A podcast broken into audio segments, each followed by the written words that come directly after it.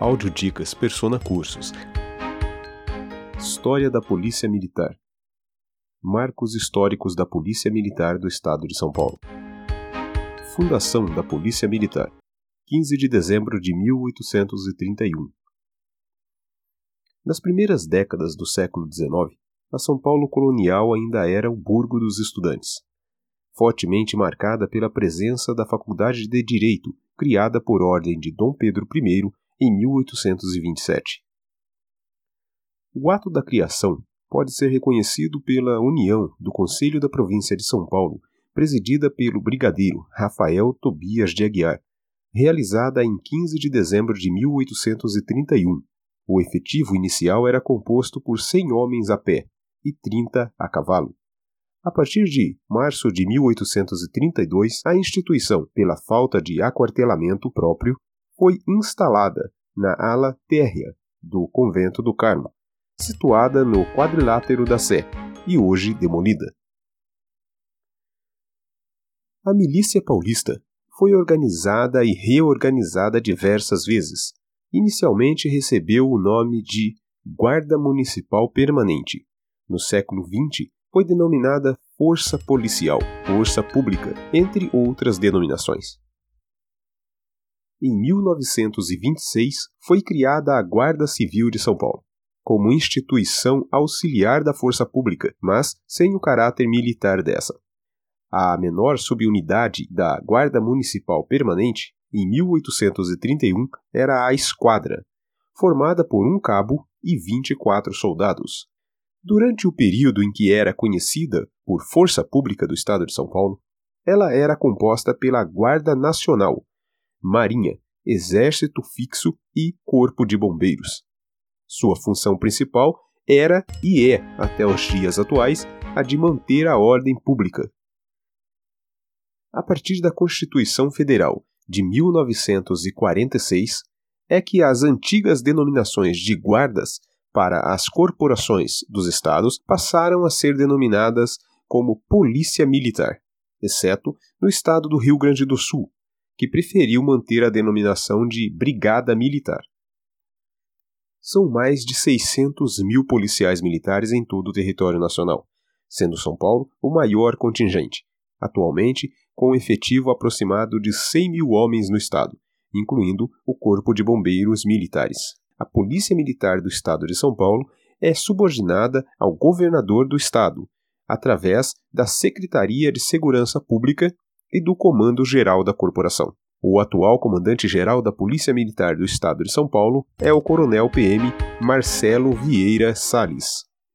Hierarquia: A Polícia Militar, assim como acontece nas Forças Armadas, é dividida em níveis hierárquicos, nomeados por patentes. As patentes servem para organizar de maneira eficiente os graus de responsabilidade que cada membro da corporação tem, e também seu papel na linha de comando.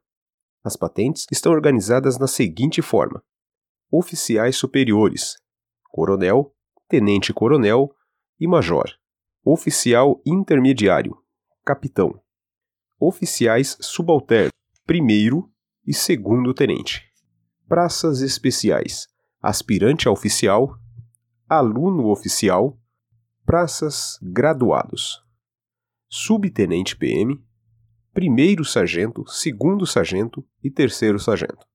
Praças: cabo, soldado primeira classe, soldado segunda classe.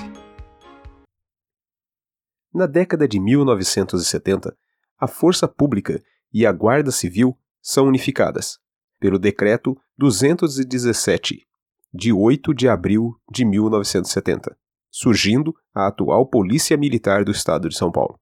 Em outros termos, a Polícia Militar é uma instituição pública, organizada com base nas regras militares de hierarquia e disciplina, e sua destinação constitucional encontra-se prevista no artigo 144, capítulo 2 da Segurança Pública da Constituição Federal. Integrante do sistema de segurança pública, é responsável pela polícia ostensiva, com exclusividade pela preservação da ordem pública e, através dos corpos de bombeiros, além das atribuições definidas em lei, pela execução das atividades de defesa civil. A Polícia Militar atua, ainda, com exclusividade, por força constitucional, nas seguintes modalidades de policiamento: policiamento normal urbano e rural, trânsito urbano e rodoviário, fluvial e lacustre, motorizado, rádio patrulhamento padrão, tático móvel, montado a cavalo, recintos fechados de frequência pública, policiamento feminino, repartições públicas, locais destinados à prática de desportos ou diversão pública, pelotão de escolta, policiamento de choque, radiopatrulhamento aéreo, todas as polícias militares da Federação executam suas missões com base no poder de polícia, que é uma faculdade de que dispõe a administração pública para controle dos direitos e liberdades das pessoas, naturais ou jurídicas, inspirados nos ideais do bem comum. Sua ostensividade caracteriza-se por ações de fiscalização de polícia sobre matéria de ordem pública, em cujo emprego do homem ou da fração de tropa são identificados de relance, quer pela farda, quer pelo equipamento, armamento ou viatura. Ainda, do ponto de vista histórico, não podemos perder de vista que o aparelho policial representa o resultado da correlação de forças políticas existentes na própria sociedade. No Brasil, a polícia foi criada no século XVIII para atender a um modelo de sociedade extremamente autocrático, autoritário e dirigido por uma pequena classe dominante. A polícia foi desenvolvida para proteger essa pequena classe dominante da grande classe de excluídos, sendo que foi, nessa perspectiva, seu desenvolvimento histórico. Uma polícia para servir de barreira física entre os ditos bons e maus da sociedade. Uma polícia que precisava somente de vigor físico e da coragem inconsequente. Uma polícia que atuava com grande influência de estigmas e de preconceitos. Os anos iniciais do processo de redemocratização, ou seja, a partir de 1985, cobram novas diretrizes, como, por exemplo, um maior intercâmbio entre polícia e comunidade.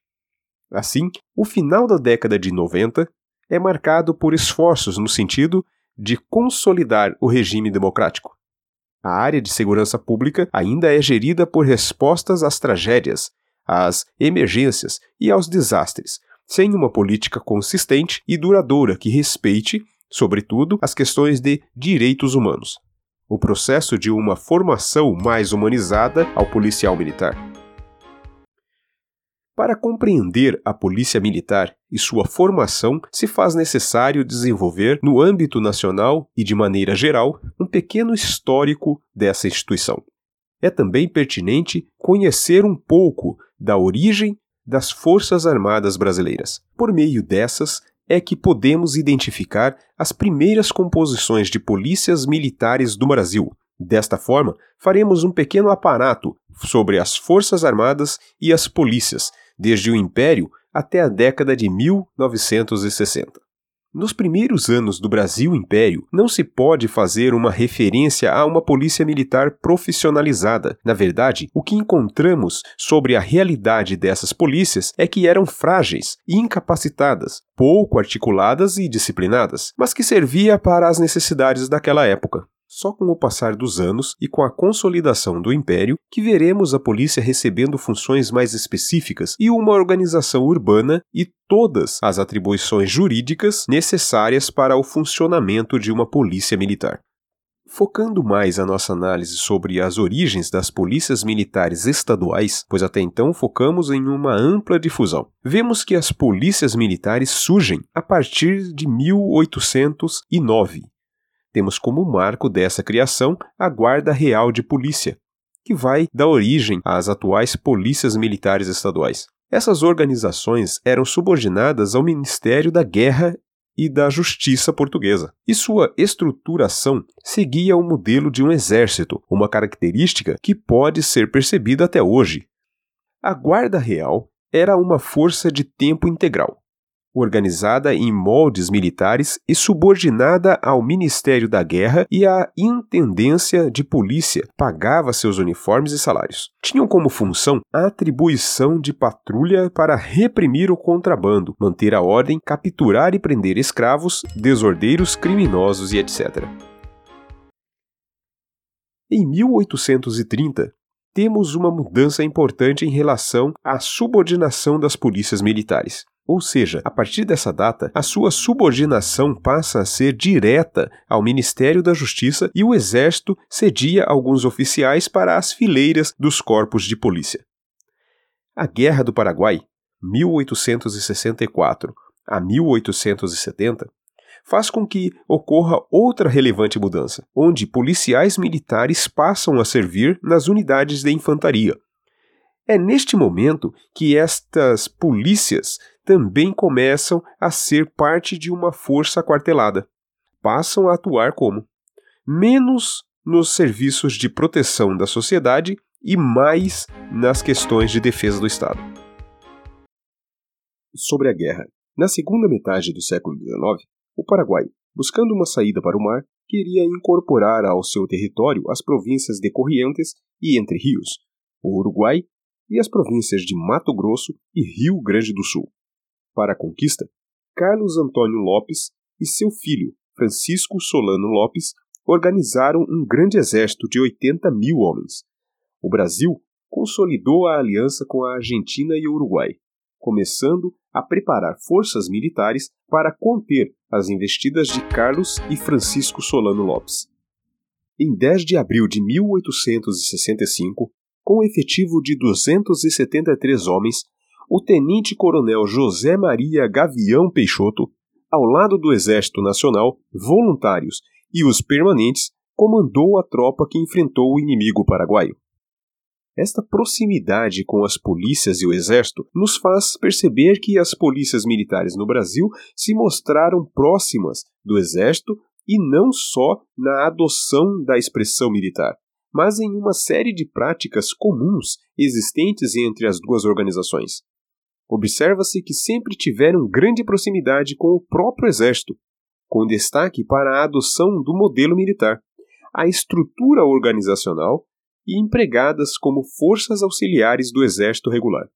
A polícia, a partir dessa proximidade existente, atuava tanto nas guerras quanto nos conflitos internos, como rebeliões, motins, revoltas populares, além, evidentemente, das operações de grande porte relacionadas ao controle de fronteira na nação. O ponto marcante da consolidação da Polícia Militar no Brasil ocorre no momento da abdicação de Dom Pedro I e o estabelecimento, no período regencial, 1831 a 1840, momento onde o então ministro da Justiça, padre Diogo Antônio Feijó, sugere a criação, no Rio de Janeiro, então capital do Império, de um corpo de guardas municipais permanente. A sugestão de Feijó é aceita surgindo assim, no dia 10 de outubro de 1831, o Corpo de Guardas do Rio de Janeiro, por meio de decreto regencial, que também permitia que as outras províncias brasileiras criassem as suas guardas e as suas próprias polícias. Em São Paulo, ainda no mesmo ano, o presidente da província, Brigadeiro Rafael Tobias de Aguiar, ordena a criação da Guarda Permanente. O objetivo de Feijó era extinguir todos os corpos policiais existentes, criando um único corpo, a Guarda Municipal de Voluntários por províncias, chamado de Corpo de Guardas Municipais Permanentes, ou apenas Corpo de Guardas Permanentes, que tinha como função exercer as funções da extinta Guarda Real, bem como as tarefas de fiscalização da coleta de impostos, Sobre as guardas municipais, vale ressaltar quem poderia ser recrutado aos trabalhos nessa força.